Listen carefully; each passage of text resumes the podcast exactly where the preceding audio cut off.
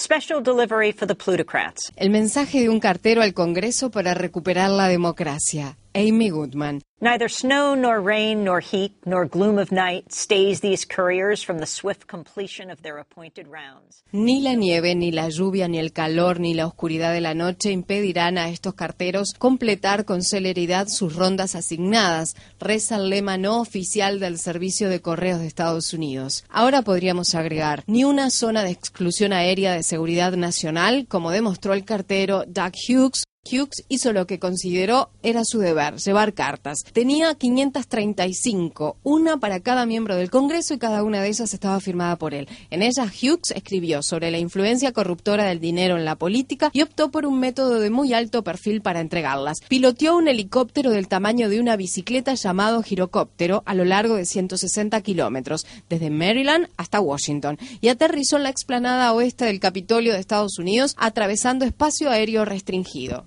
La aeronave de Hughes podría haber sido derribada. Le pregunté si valió la pena haber asumido ese riesgo, a lo que respondió. I'm a father, I'm a grandfather, soy padre y abuelo y puedo ver el cambio que hubo a lo largo de las últimas décadas. Hemos pasado de una democracia a una plutocracia. Los peces gordos están tomando las decisiones, están consiguiendo todo lo que quieren y los votantes lo saben. Todo el espectro político, los de izquierda, los de derecha y los del centro, saben que este Congreso no representa al pueblo. Y sí, valió la pena arriesgar mi vida, valió la pena arriesgar mi libertad a fin de lograr una reforma para que el Congreso trabaje para el pueblo. Hughes' letter opened with a quote from the Secretary of State. La carta de Hughes comienza con una cita del secretario de Estado. Hughes escribió, lean la siguiente declaración de John Kerry en su discurso de despedida del Senado. Considero que la búsqueda interminable del dinero amenaza con robarnos la democracia. Ellos lo saben, saben que lo sabemos, y sin embargo no se hace nada al respecto, afirma John Kerry. Hughes continúa su carta con un análisis del modo en que el dinero corrompe el trabajo de los miembros del Congreso antes de ser electos, durante y después de su mandato, escribió. Hughes' sensational mail drop el espectacular modo que encontró Hughes para entregar sus cartas no pasó inadvertido. La mayoría de los medios de comunicación simplemente ignoraron el mensaje que este cartero estaba intentando entregar y se centraron en cambio en que su espectacular aterrizaje dejó en evidencia la vulnerabilidad de la seguridad. Resulta interesante que su acción no fuera del todo condenada por quienes trabajan en el Capitolio. El legislador republicano de Carolina del Norte, Walter Jones, dijo en la Cámara de Representantes de Estados Unidos, don't condone violating restricted airspace and putting innocent people at risk by flying a gyrocopter. No defiendo violar el espacio aéreo restringido y arriesgar a personas inocentes al volar un girocóptero en el predio del Capitolio. El señor Hughes tiene razón con respecto a la fuerte influencia del dinero en la política. He visto cómo ha empeorado esta situación en los 20 años que llevo en el Congreso. La decisión de la Corte Suprema de Estados Unidos en el caso de Citizens United en 2010 en relación con el financiamiento de las campañas creó comités especiales, los llamados Super PAC, y multimillonarios que compran candidatos.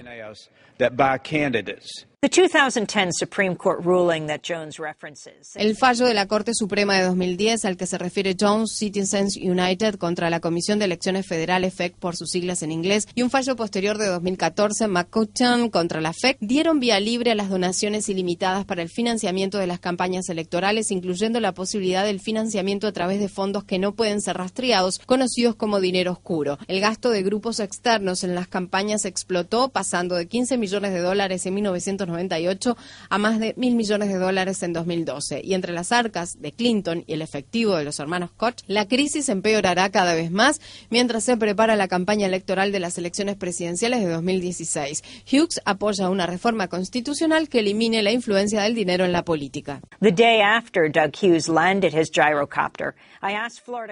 Al día siguiente de que Hughes aterrizara su girocóptero en el Capitolio, le pregunté al congresista demócrata de Florida, Alan Grayson, qué pensaba sobre la protesta del cartero contra la influencia del dinero en la política. I was actually in the courtroom when this disastrous Citizens United decision was decided five years ago.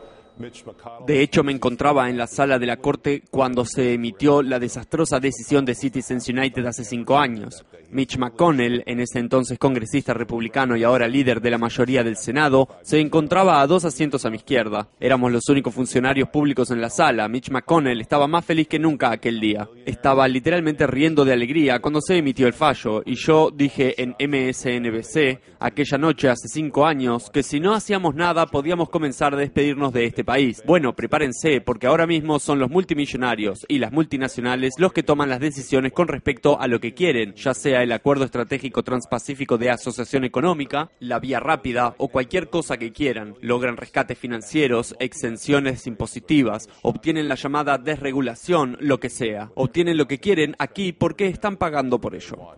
They get the bailouts, they get the tax breaks, they get the so-called deregulation. They get what they want here because they get what they pay for. Doug Hughes is currently under house arrest in Florida. Doug Hughes está actualmente bajo arresto domiciliario en Florida. De ser hallado culpable, afrontaría una pena de cuatro años de prisión. Tiene tres hijos, tenía cuatro, pero uno se suicidó en 2012. Le pregunté a Doug Hughes si el suicidio de su hijo tuvo que ver con su acción, a lo que respondió. His, his death was pointless. It was a waste. And he had so much potential. Su muerte no tuvo sentido, fue un desperdicio. Tenía tanto potencial. Pensé en lo que había hecho yo, en lo que había logrado y contribuido, y pensé qué país y qué mundo vamos a dejar si las cosas continúan como están. Tengo otros tres hijos. Tengo dos hijos adultos y una niña de 11 años. Quiero dejarles una verdadera democracia para que puedan tener el control sobre su destino y el destino de sus hijos. Y ahora mismo están perdiendo esa posibilidad. Estamos perdiendo esa posibilidad y depende de nosotros restablecer la democracia. Podemos encontrar soluciones a los problemas que tenemos si las personas tienen el control. And it's in our power to restore democracy, and we can find the solutions to the problems that we have if the people have control. Whatever happens, this postman has delivered his message. Independientemente de lo que suceda, este cartero ha entregado su mensaje y ha completado sus rondas asignadas.